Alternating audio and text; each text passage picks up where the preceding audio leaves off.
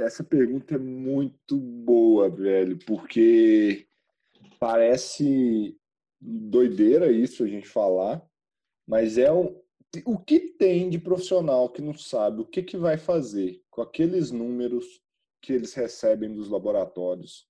Não é brincadeira.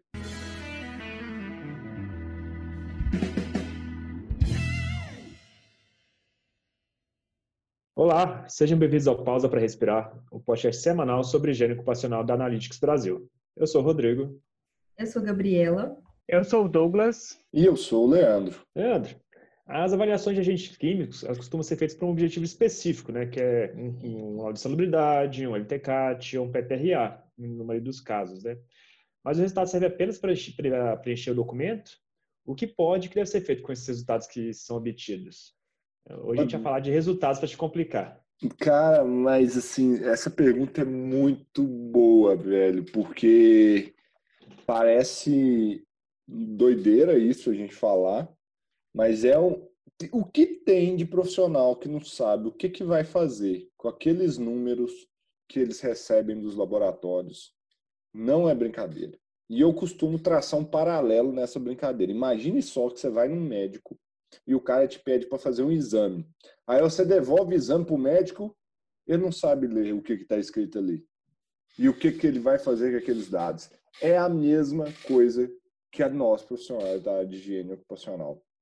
Então, assim, a primeira coisa, o, quando eu costumo falar, até antes disso, né, Rodrigo? Eu, a gente já discutiu muito aqui ao longo dos nossos podcasts, a gente fala muito isso para os nossos clientes aqui na Analytics, eu falo muito para os meus alunos do método HO Fácil, de agentes químicos, que é o seguinte: antes de você partir para uma avaliação de campo, você tem que ter claro na sua cabeça o que, que você quer fazer com os resultados dessa avaliação de campo. Então, por que você está realizando uma determinada medição?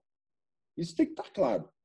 E aí eu, eu sou incisivo de falar nisso, algumas pessoas nem gostam que eu falo, mas eu falo. Se você não sabe, não tem clareza do porquê você está fazendo a medição, não faz porque vai vir M, porque não se sabe o que, que vai fazer com aqueles resultados. Então, assim, o que você falou, ah, um laudo, um PPRA, para que, que a gente tem que ter esses dados da medição? De forma mega resumida, é controlar a exposição ou dois, confirmar que uma exposição está sob controle. Para mim, é pra, são os dois motivos assim que eu venho na minha cabeça. Para que, que eu vou medir? É, eu estou na dúvida se aquilo ali tá, tá fora do tá fora de controle. Então eu vou medir para corroborar, falar não, tá sob controle a exposição, sob controle técnico, ou não, tá fora de controle, eu tenho que é, corrigir alguma coisa dessa exposição. Então é isso. Então, por mais que eu vejo assim muitos profissionais que às vezes pegam é, trabalhos aí para fazer igual laudo de insalubridade. Há muitos podem falar, não, mas para um laudo de insalubridade é para confirmar ou não que, é, que um trabalhador recebe um adicional de insalubridade.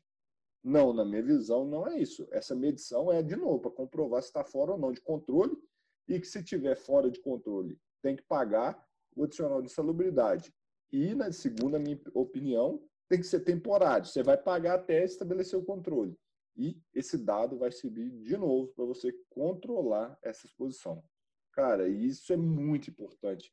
E é uma crítica que eu faço a muitos profissionais do setor, porque eles cobram muito. Ah, os nossos documentos são documentos de gaveta. Mas muitos fazem documentos de gavetas, porque eles também não sabem para que servem esses resultados. Né? É, para começar, a primeira questão é entender o que, que é esse resultado, né? Então, como que deve ser feita essa primeira análise quando a gente recebe uh, o resultado do laboratório? Gabi, primeira coisa, volta, é, de novo, né? Antes de ter ido coletar, ele já teria que ter feito aquele trabalhinho que a gente sempre fala, né? Que é, bom, você fez um inventário de risco, você fez uma análise preliminar de risco, você está na dúvida sobre essa, essa exposição. Então, você vai lá, você vai pegar esse resultado e vai olhar qual que é o objetivo. Essas exposições estatisticamente está acima do limite de exposição ocupacional, ou seja, é uma exposição é, fora de controle, inaceitável? Se sim, eu vou controlar ela. Esse é o, o dado mais importante. Então, é pegar e olhar. Uh, dentro do nosso programa, dentro do que você está fazendo, essa exposição está ou não está fora de controle? E aí, eu sempre parto, né, que as medições, na verdade, devem acontecer dentro do programa de gerenciamento de riscos, né? Hoje no PGR, antigamente, hoje no PPRA, futuramente, muito em breve no PGR, GRO, e esses dados que vão ser utilizados para fazer os laudos. Então, a primeira coisa é, dentro dos limites mais modernos, dentro do que há de mais novo em higiene ocupacional, essa exposição está sob controle? É pegar e comparar com os limites mais modernos, na minha visão, Gabi. Então, se eu estou fazendo um PPRA, um PGR, por exemplo, utilizar a CGH. Ah, Leandro, mas a NR15 que tem que ser utilizada para os limites está lá. Tudo bem, eu, eu, eu, tenho a minha posição que deve, a NR15 só ser, deve ser utilizada para laudar, porque ela está muito é, desatualizada. Eu utilizaria até no PPRA, no PGR, a CGH. Então, eu olharia ali, essas exposições estão ou não dentro de, sob controle, por exemplo, utilizando limites da CGH ou outra fonte confiável, mais atual, e aí, depois eu olharia, ah, eu tenho que fazer um laudo de insalubridade, eu tenho que fazer um laudo de, de, de um LTCAT. Aí eu pegaria e compararia esses resultados uh, com os limites estabelecidos nessas outras normas, portarias e decretos. Então, seria esse princípio. E o principal, né? Seria muito bom, muito lindo se a gente pudesse ter, uh, em algum momento aí, algum dado estatístico dessas exposições, não só com uma amostra, sim um tratamento estatístico, nem que seja o mínimo, para ter uma maior confiabilidade nesses resultados que a gente está tendo. Leandro, e, bom, você citou aí várias vezes a questão da estatística, né? Na prática, o que, que é isso? O que, que é essa ferramenta e, e como utilizar ela? É, eu estava preparando até um material, né? Vai spoiler aqui, vai ter coisas sobre é, estratégia de amostragem. E tem uma frase do para mim que é de um grande professor, de um dos maiores higienistas ocupacionais que a gente tem nesse país, que é o papa da estratégia de amostragem, que é o Mário Fantasini. Ele falou a seguinte frase sobre a estatística que eu achei muito legal é o cachorro que abana o rabo e não o rabo que abana o cachorro. Então, assim, essa é uma boa comparação da estatística. Então, a estatística é uma ferramenta que vai te ajudar a tirar conclusões com maior confiabilidade sobre os dados. E não ao contrário, usar os dados para te dar a informação que você quer, né? Então, é a, é a frase dele do cachorro, né? Então, assim, você vai fazer um tratamento estatístico para ter ideia da probabilidade de ultrapassagem do limite de exposição ocupacional dentro de um grupo, de uma, um grupo de amostras, de uma população. Então, você vai usar esses dados para te dar uma maior confiabilidade na sua conclusão, um melhor embasamento no seu julgamento da exposição. Então, seria isso, você utilizar as ferramentas da estatística, que a gente pode até falar um pouquinho aqui depois, não sei como é que é a programação desse podcast, mas é usar esses dados literalmente, é a decisão que eu estou tomando é que essa exposição está ou não está dentro sob controle. Ela é confiável ou que qualquer dia menos dias eu vou ter um trabalhador aqui exposto a um valor muito acima do limite, ele vai desencadear uma doença. Então é isso que a gente busca por meio da estatística. Achei interessante essa analogia do cachorro, porque às vezes a gente ocorre de fazer uma avaliação e ficar esperando que o resultado dê abaixo, né? Torcendo para o resultado abaixo, ou até fazendo para que dê abaixo, né? O que eu posso fazer para que eu atinja abaixo do limite de tolerância, né? Seria quase isso. Então, é usar a estatística para ter confiabilidade, não o contrário. Né? É, porque assim, outra coisa, estatística é mentirosa, né? Se a gente quiser manipular os dados ali para chegar onde a gente quer também, é passível fazer isso na estatística, né?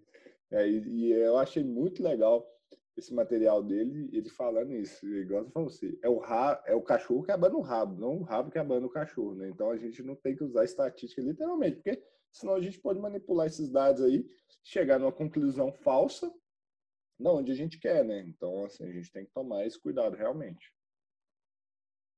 Leandro, quando a gente toca nesse assunto de estatística, geralmente a gente tem que ter algumas premissas atender realmente algumas premissas para poder fazer um trabalho mínimo de estatística, né?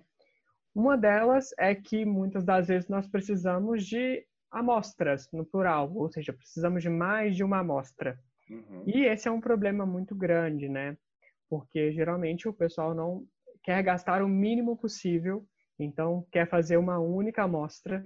Então eu queria entender como você enxerga isso e também queria que você passasse para os profissionais como eles podem superar essa barreira. Porque, é, bom, na prática, no dia a dia, eu vejo que essa é uma barreira muito grande para que não permite que eles realmente façam trabalhos completos estatisticamente confiáveis. É, o problema de qualquer processo estatístico, né, Douglas, que ele envolve tomada de amostras, né? Igual você falou, tomar amostra custa dinheiro. Nem sempre as pessoas estão dispostas a gastar o suficiente com isso. Então, assim, conhecer um pouco mais sobre os processos estatísticos dentro da higiene ocupacional é muito importante. Esse era um embrólio que acontecia lá na década de 70 era como que os, os empresários podem ter confiança que seus, seus trabalhadores não estão expostos acima do limite de tolerância e como os fiscais poderiam comprovar que a exposição estava acima do limite de tolerância. Era um embrólio. Como que resolvia isso? Com uma amostra ou poucas amostras. Então, o NIOSH é, juntou higienistas ocupacionais e estatísticos e mandou falar assim, ó, desenvolve um jeito aí para gente que foi aí que surgiu o Manual de Estratégia de Amostragem do NIOSH lá em 1977. Então, vamos combinar, não é algo novo, né? Então, existe uma ferramenta que é o nível de ação, que está na nossa NR9, o tal do exposto de maior risco, que é uma saída preliminar para uma tomada de decisão com uma amostra. Mas para isso a gente tem que partir de algumas premissas, que é eh, eu tenho um grupo de exposição similar, um grupo homogêneo de exposição. É, eu tenho algumas informações ali que são importantes, e talvez eu vou estar muito técnico aqui para algumas pessoas, mas a distribuição de probabilidade que desse grupo tem que ser uma log normal, o coeficiente de variação geométrico, né, o desvio padrão geométrico tem que ser 1,22, e a, a, a incerteza da medição tem que ser no máximo 10%. Aí, com, um, com uma amostra do exposto de maior risco, eu tenho um resultado preliminar com uma confiabilidade de 95%, que em um dia normal, um dia típico, a exposição do restante do grupo está abaixo do limite de exposição, caso caso o limite, o nível de ação, que nesse caso é meio, não seja ultrapassado. Então, isso é uma premissa, isso pode ajudar muitas pessoas, mas tem que saber. E tem que ir no exposto de maior risco. Tem que ser amostrado esse exposto de maior risco. Outra forma é, ah, na a, a AIA, que é a abordagem mais moderna, fala de 6 a, a 10 amostras. Isso é caro. Talvez muitos não terão a, a oportunidade de fazer isso. Então, qual seria uma abordagem? Comece fazendo um tratamento estatístico menor, com três amostras, em dias mais aleatórios, mas é, a gente tem que enquadrar isso dentro da realidade. Eu, o que eu faria é, se você vai fazer uma amostra apenas, use o exposto de maior risco. Se você já tem um dinheirinho para coletar um pouquinho mais de amostras por DHE, pelo menos três amostrinhas aí, e tem uma abordagem que é a da, do British é, Occupational uh, British Boss, British Occupational Hygiene Society, que é a Sociedade de Higienistas Ocupacionais Britânicos, né? Que você começa o seu processo de abordagem coletando três amostras. Se todas essas amostras derem um valor desprezível, agora eu tenho que lembrar o valor, eu acho que era abaixo de 10% do limite de exposição ocupacional, você conclui que aquele grupo ali a exposição dele é desprezível. E aí veio até a norma europeia com isso. E ela vem falando assim: ah, se deu é, entre 10 e o nível de ação, você coleta mais uma amostra, até você ter uma confiabilidade. Existe saída para isso, mas as pessoas vão ter que buscar. Então, existe a norma europeia de estratégia de amostragem, que, que cita esse caminho. Você começa coletando três amostras e tem todo um processo. De acordo que você vai obtendo os resultados dessas amostragens, você vai tomando uma decisão sobre as exposições. Ah, bacana. Aí, Leandro, então, a pessoa já foi lá, coletou, fez, começou a fazer um tratamento dos dados e viu que os resultados estão dando acima do limite, cara. E aí, o que fazer com isso? Como que a pessoa pode Boa, dar continuidade? E aí tem um dado muito importante. Como a gente está trabalhando, geralmente trabalha com populações pequenas, né? De, de grupos, muito provavelmente, se você tem uma amostra sequer, que essa é até a abordagem da é, europeia, se você tem uma amostra que der acima do limite de exposição, você pode considerar que o grupo está acima do limite de exposição. Muito provavelmente, porque são populações muito pequenas. Então, é, o que, que a gente tem que fazer com isso é controlar o risco, entrar com medidas de controle.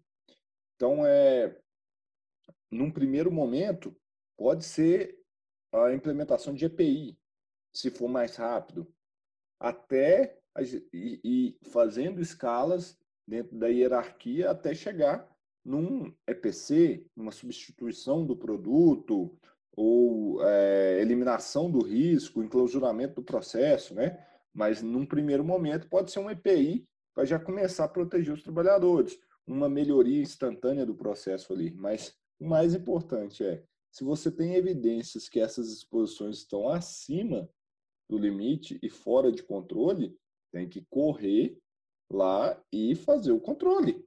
Não é à toa que higiene ocupacional é realizada por meio de ações de antecipação, reconhecimento, avaliação e controle. É isso que tem que ser feito. Não tem como fugir disso. Leandro, você podia botar para a gente um pouquinho também sobre a média ponderada no tempo, né? O cálculo dela para os limites TWA. Que às vezes coleta só por um período e dá aquele valor é. alto. Como que funciona isso? Nossa, Gabi, isso é, é, é muito importante. Então, essa aqui, quem está escutando, vendo a gente, para a nota, porque isso aqui é, assim, a chave para entender as exposições que pode acontecer no ambiente de trabalho. Então, a primeira coisa, média ponderada no tempo. A gente está falando do limite para a jornada de trabalho. Se eu estou falando de um limite para a jornada de trabalho, quer dizer o quê? Que importa é a exposição na jornada e não a exposição momentânea. Então, o que importa é na jornada. Igual a Gabi falou, ah, um trabalhador tem uma exposição alta durante um curto espaço de tempo. Desde que essa exposição não seja muito alta, e esse muito alto tem critérios para ele, por exemplo, dentro da CGH, traz isso bem claro que são os limites do tipo pico, tá tudo certo. Porque ela pode controlar e desde que ela seja compensada por valores menores. Isso é uma média ponderada no tempo. Então é isso que as pessoas têm que buscar. Então, o que importa é a sua conclusão ao final da jornada. Qual que é a média da exposição ao final da jornada? E não momentos específicos. Então, isso é importante demais. E aí vai o erro, né? Que é muito comum, né, Gabi? A pessoa às vezes coleta uma janelinha muito pequenininha. Essa exposição é alta nessa janelinha, mas não alta o suficiente, por exemplo, para ficar acima dos limites pico é, da, da CGH. E aí, ou do STEL, né? Então, aí essa, essa, essa, é, às vezes se conclui que essa exposição está fora de controle. Mas às vezes, se eu controlar um pedacinho dessa exposição aqui, que às vezes ela é mais crítica, mas o restante da jornada a exposição está sob controle, eu tenho um trabalhador que, na verdade, está numa exposição normal, dentro da aceitabilidade, né? Então, a gente tem que ter esse cuidado. E a amostragem é muito importante para isso. E tem outro problema também, né, Gabi? Porque às vezes a gente está falando de algumas substâncias que têm limites do tipo média ponderada, que é para jornada, limites bem baixos. E no método, quando eu tenho aquelas vazões, os volumes pequenos ali, que são desenvolvidos para amostragens de limites mais instantâneos, às vezes a pessoa coleta nessa janelinha e não vai dar nada. Mas se a gente considerar a exposição na jornada inteira, vai dar um valor significativo. Um exemplo muito comum é a sílica, né? Então, a sílica tem um limite baixíssimo na CGH. Às vezes, você vai coletar numa janelinha ali de tempo que não vai ser suficiente para atingir o limite de quantificação da amostra.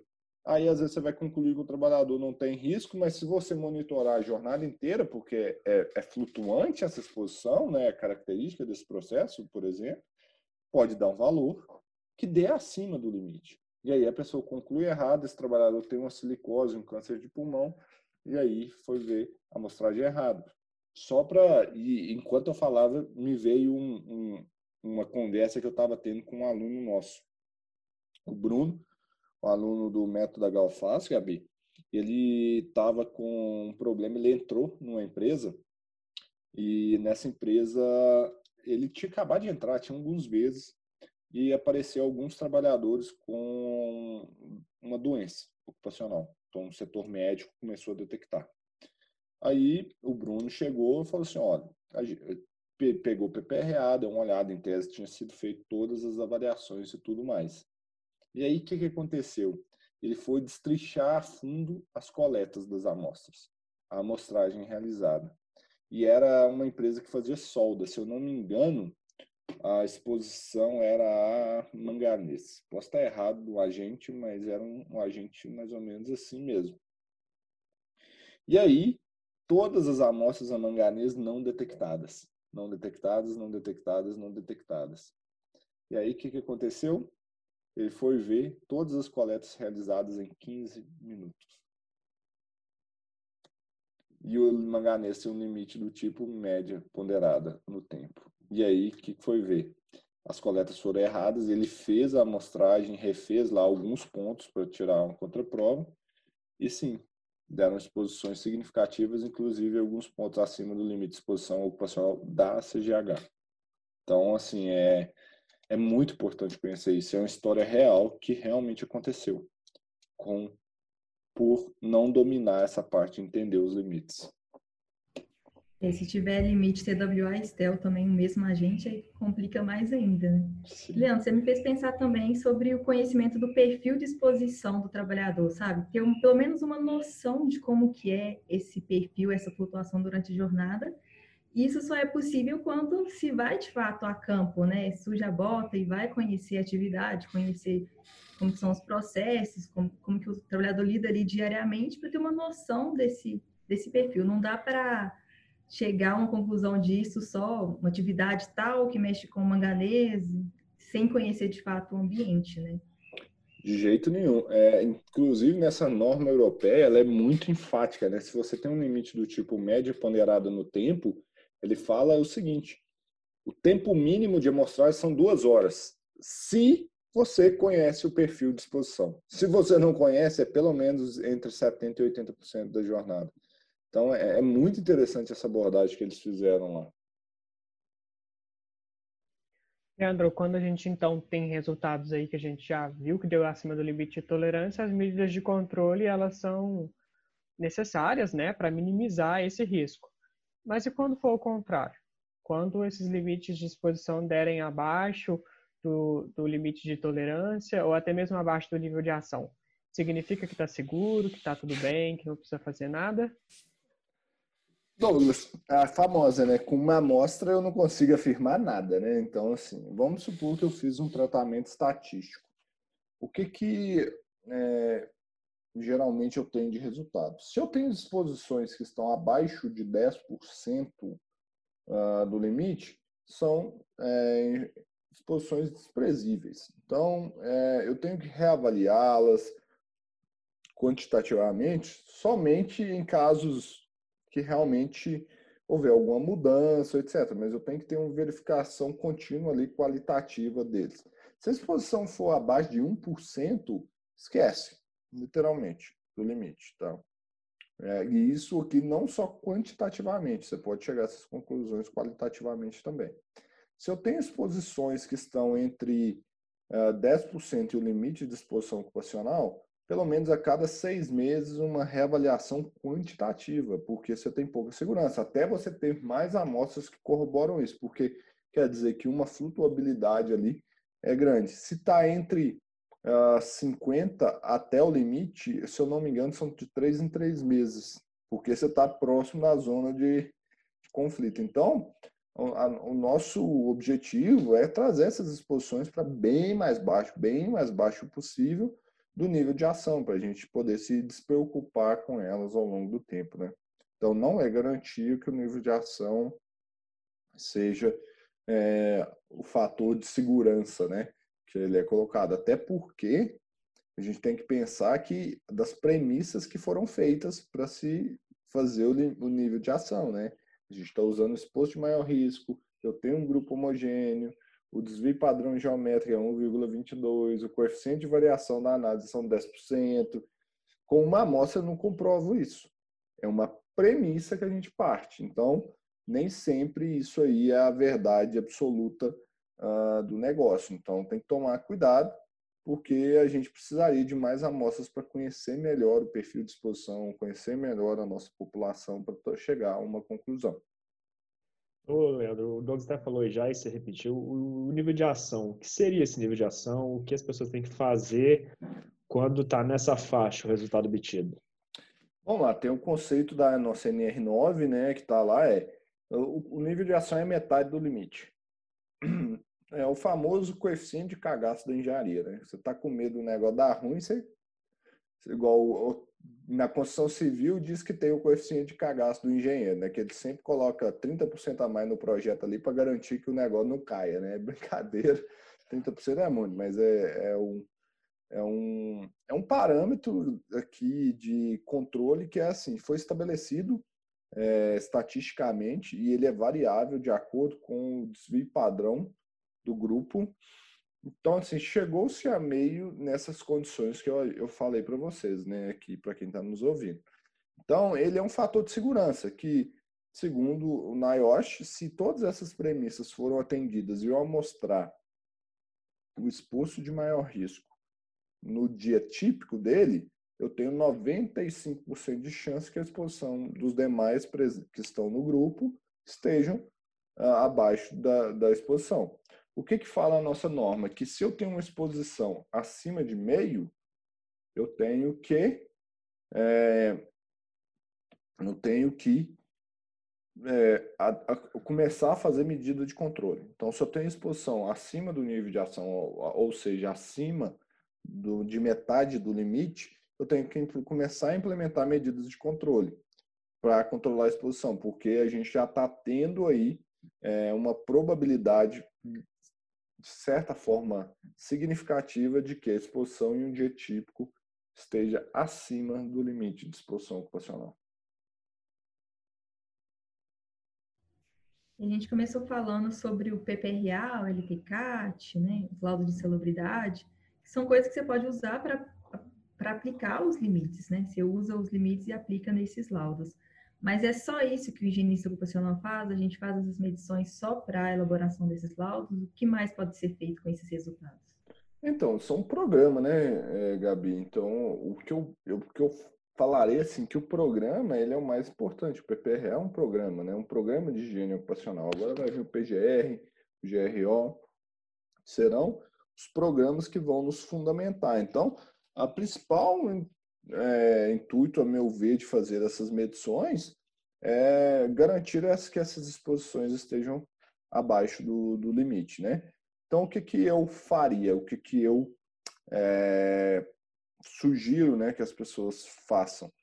É, literalmente, é, peguem esses dados e, e utilizem eles para garantir que o trabalhador esteja protegido, né? Então, utilizar os limites mais modernos, com certeza, o PPRA é o programa, né? o PGR é o programa, os laudos é literalmente, na meu ver, é, coisas obrigatórias que a gente tem que fazer porque está na legislação. Então, assim, a ideia seria que todos os laudos fossem negativos né, em relação à insalubridade e aposentadoria especial, porque isso seria um sinal que a gente controlou as exposições bem. Então, essa é a grande diferença, né? Então, acho que assim, essas medições são para embasar e evidenciar que nós temos exposições sob controle e que nenhum trabalhador nessa, nessa, nessa empresa tem uma alta probabilidade de adquirir uma doença ou ter um mal-estar no ambiente de trabalho. E, consequentemente, também garantir que essa empresa não pague insalubridade e tenha condições, é, trabalhadores em condições de aposentadoria especial. É isso que eu vejo mais assim. Vocês enxergam mais alguma coisa? Você enxerga mais alguma coisa, Gabriel? É, realmente, gerenciar as posições, né? Controlar o que precisa ser controlado, é exatamente isso que você pontuou. Legal. E não necessariamente está sempre atrelado a alguma obrigação, né? Alguma norma. É, eu acho que o trabalho do higienista ocupacional ele é focado em prevenção. É, você sempre cita uma coisa, Leandro, que é, o, por exemplo, que o que as normas trazem para a gente é sempre o mínimo que deve ser feito. Então, há sempre oportunidade para explorar mais, para ir além, para realmente poder prevenir. E se você vai além, você não precisa se preocupar com o que é obrigação, já que você está indo além, você está entregando mais do que o esperado. E é isso que todo mundo quer, né? No final das contas. E, e, é, parece contraditório e muita gente vai achar que eu estou falando besteira aqui, não sei o quê, porque as pessoas têm uma visão limitada desse assunto. O empresário também quer isso. Só que muitos não conseguem demonstrar isso para o empresário. É, esse final de semana eu estava tendo uma conversa com alguns empresários.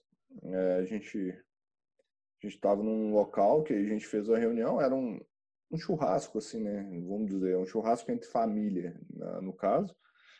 E, e aí a gente estava conversando sobre esse assunto. E eu abordei essas questões, sabe? Esse, esse podcast parece que vocês conversam, nós conversamos antes para falar sobre ele, né? Então, assim, que a gente estava falando muito sobre isso. E eu mostrei essa visão sobre insalubridade, sobre aposentadoria especial, qual que é o papel, o que, que eu enxergo, o que a gente faz, qual é a entrega e como que a gente é uma, uma, uma profissão estratégica dentro das empresas. E eles viraram e falaram assim para mim, cara, Leandro, eu nunca tinha ouvido falar isso dessa forma e eu não tenho, é, alguns tinham profissionais do SESMIT, outros tinham é, profissionais contratados, consultorias contratadas, que me apresentaram isso dessa forma. É, eu não conseguia ver uh, esse trabalho com você, você está me falando, que, o que, que ele pode me gerar de resultado. Inclusive, assim, eu estou vendo, do jeito que eu estou fazendo ali, eu estou num risco violento. A minha conta vai sair muito cara. E aí já me falaram assim, o que, que eu faço nessa situação? E é duro, eu falo assim, cara, infelizmente você vai ter que buscar um prestador de serviço que realmente entenda o que está falando aí e, te apresentar essa situação. E eu falei assim, cara, eu, eu quero, você me dá algumas dicas, algumas pessoas que eu posso confiar, porque realmente foi assim, um divisor de águas. E foi uma conversa desformal entre uma cerveja e outra, um pedaço de carne e outra ali. A gente começou a falar sobre esses assuntos e eram duas pessoas e falaram assim, caramba, e eu, eu, sem querer vender, porque eu não vendo esse tipo de serviço, eu vendi a área. E muitos não conseguem mostrar isso, né, Douglas? Igual você falou, é o mínimo. E, e eles falam assim, cara, o que eu estou contratando lá, o cara me entrega só o papel, só me entrega isso. E eu achei que eu estava tranquilo. Eu achei que eu estava bem, que eu estava resguardado, que eu estava protegido. Inclusive, eu estava pagando insalubridade, achando que eu estava resolvendo a situação. Eu falei assim, pois é, às vezes tem muitos profissionais que ainda acreditam nisso, né? Então, essa máxima de que o empresário não quer, não quer demonstrar, não quer pagar, não quer investir em segurança, eu acredito que é, é um mito grande que existe na nossa área, tá? Hum, porque, na verdade, eu acho que quem acredita mais nisso são os profissionais. Eles acreditam tanto nisso que eles não conseguem nem pensar diferente. E na hora que já vão vender seu serviço, né, demonstrar seu trabalho, eles sequer conseguem apresentar como algo estratégico, como algo diferencial, algo que agrega valor. Então eles nem mesmo eles acreditam. Então chega a um ponto de que realmente eles estão desacreditados. E para fazer, né, a gente trabalha muito com vendas aqui, né? É aquela máxima que a gente fala, vendedor que não vende ou ele não acredita nele ou ele não acredita no produto que ele vende, né? Então, assim, eu acho que na, na área de segurança do trabalho são os dois. Então, ele não acredita nele, não acredita no produto dele. Então, ele está na pior situação do mundo para vender. E olha que eu queria dar esse exemplo, é que aquele que é não, a gente, vocês já treinam muito mais vendas do que eu, Eu vendi a parada que se eu tivesse um contrato e eu fizesse esse serviço, eu, uma impressora ali, eu assinava um contrato de prestação de serviço ali na hora.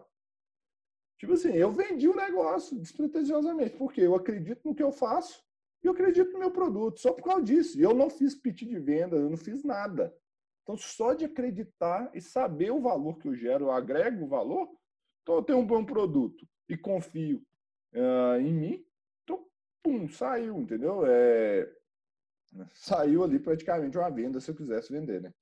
Mas eu acho que as pessoas têm que ter isso em mente demais, tá, Douglas? Eu peguei esse gancho que você falou que do mínimo necessário, mas para provar que realmente é, tem, tem historinhas que a gente conta para a gente e a gente acredita nelas como as verdades absolutas desse mundo. Não vou ser hipócrita também de falar que, não, que tem empresa que não está nem aí para esse negócio. É lógico que tem essas empresas que não estão nem aí.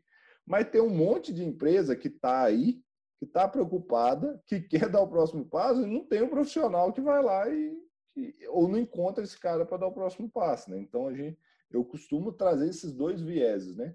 Como tem profissionais, profissionais ruins, tem empresas ruins também. Mas aí tem as empresas boas e tem os profissionais bons. Tem os dois. E o mercado está muito mal atendido, né? Então, isso é a minha análise global que está aqui, para as pessoas entenderem mais do que eu estou falando vezes parece que é um pouco de tabu do, do meio profissional de discutir essa parte de segurança. O pessoal acha que é o papel pronto, não pode conversar, tanto que se for pegar muitas empresas, se for pegar as CIPAs das empresas, por exemplo, é para cumprir tabela. E o pessoal não sabe o que tem que fazer, faz, ou faz coisas erradas, e muitas vezes faz coisas erradas, né? É uma situação que às vezes acho que falta uma maior comunicação do, do empresariado em cima disso, do, dos órgãos responsáveis, até da própria Fundacentro, de ser um pouco mais presente em alguns locais para conseguir atender todo mundo, né? de passar esse conhecimento. Rodrigo, é, eu concordo com vocês, lógico que isso ajudaria demais, com certeza, mas eu acho que eu acho que se a gente quer uma mudança, a gente tem que fazer muito também, né? Eu não vejo os profissionais da nossa área querendo fazer isso.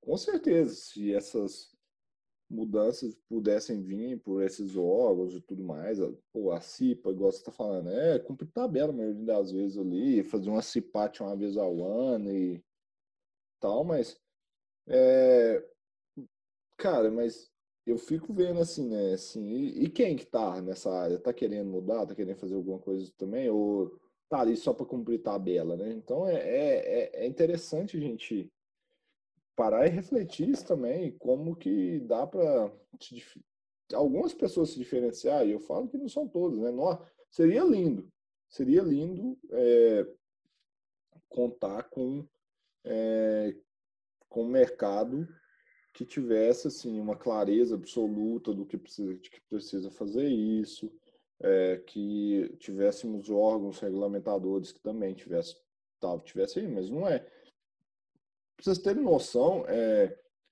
tanto que é um problema que eu falo de clareza do, do, do, dos é, empresários, que tem, eu, tem uma área que é muito similar à nossa, que é a área de contabilidade, tá? E eu tenho amigos dessa área de contabilidade que estão querendo quebrar paradigmas igual a gente está fazendo. E muitos empresários não veem valor na contabilidade também. Que é uma, é uma área que está ligado diretamente no dinheiro, no lucro daquela empresa. Mas por quê? Muitos dos profissionais da contabilidade também têm a ideia igual muitos da nossa área. E vai falar que empresário não quer que a empresa dele cresça e dê lucro? Não, mas é como esse serviço é entregue. Então, nós também temos que ter uma maior clareza do que a gente fazendo para entregar. Mas, assim, concordo plenamente com você, Rodrigo. A questão é, o problema é se a gente for esperar esse povo fazer isso, nós tá, estamos lascados, porque vai demorar eternamente, né? É, é legal essa visão de um mundo idealizado, onde as coisas, todas as coisas funcionam, e tudo é colorido, tudo é perfeito, mas é importante que a gente seja prático também, né? E essa praticidade a gente traz, inclusive, para dentro da Analytics. Hoje, existem pessoas que não têm o nosso perfil. Uhum. E existem pessoas que têm. Por que, que a gente vai focar o nosso esforço para tentar vender alguma coisa para quem não tem o nosso perfil. Não seria melhor pegar esse esforço e focar nas pessoas que têm o nosso perfil, que é aquelas pessoas que realmente veem valor no que a gente fornece, no, nos nossos produtos? Então, eu acho que é esse o pensamento que todo mundo tem que ter.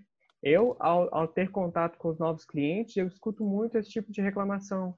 Ah, mas o meu cliente, ele não, não quer saber de fazer a coisa certa, ele só quer que entregue os resultados, ele não me falou para que, que são essas análises, ele só me pediu isso daqui, me passa uma cotação. Então, a, a gente vê que hoje em dia as pessoas têm uma dificuldade de segmentar é, o esforço delas. Então, elas estão gastando muito esforço uh, naquilo que não vai trazer resultado, onde deveriam remanejar né, todo esse trabalho para onde realmente pode trazer mais resultado. Falta um planejamento estratégico na nossa área. Total. Concordo, assim embaixo que você falou, Douglas. E aí o negócio, né? É, às vezes também até como abordar essa chegada né, dos potenciais clientes, né? Então, igual ah, o cara nem me passou para que que precisa. Então, assim, é o tipo de cliente que talvez sim, é o tipo de cliente que você quer atender. Você vai conseguir gerar valor para esse cliente? Talvez não. Você vai falar, ah, obrigado, não quero atender, te atender. Tipo, não, você não vai falar isso, né, com essas palavras que eu falei, mas você vai deixar entender isso. Olha, o que, que você está querendo, eu não consigo te ajudar. Então, é um caminho que as pessoas têm que selecionar e, e eu falo, né, assim, durante muito tempo teve uma empresa aqui da área de segurança do trabalho que foi vendida da área de higiene ocupacional, posso dizer assim, né, que foi vendido por um grande grupo europeu por muito dinheiro. E os sócios nunca foram desses aí que falavam que, ah, pergunta para esses sócios aí se tinha empresa, como que era o mercado. O mercado era ruim, que não valorizava?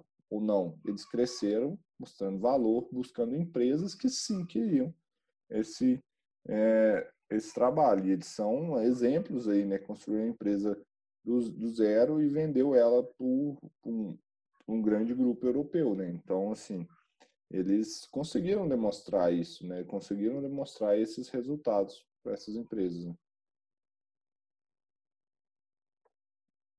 Então, acho que é isso, pessoal. A gente discutiu bastante, batemos cabeça, fizemos reflexão aqui hoje.